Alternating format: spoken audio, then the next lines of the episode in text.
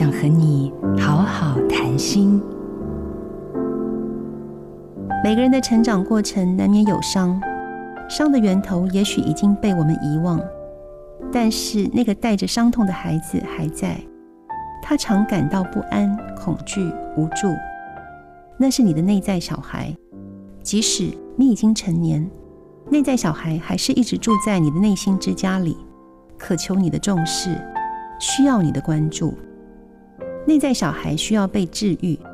高我则以智慧化解一切伤害，疗愈书写就是让你的高我去对你的内在小孩说话。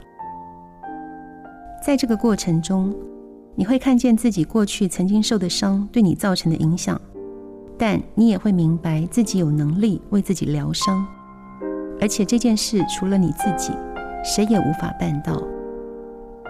于是你也将知道，这样的书写过程就是一种疗愈。而一切的答案，也早就在自己的心中。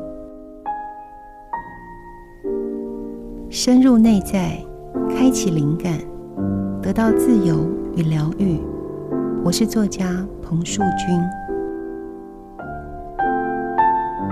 做自己的主人，找回你的心。印心电子，真心祝福。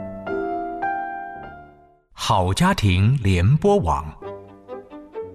中部地区古典音乐台 FM 九七点七，北部地区 Bravo FM 九一点三。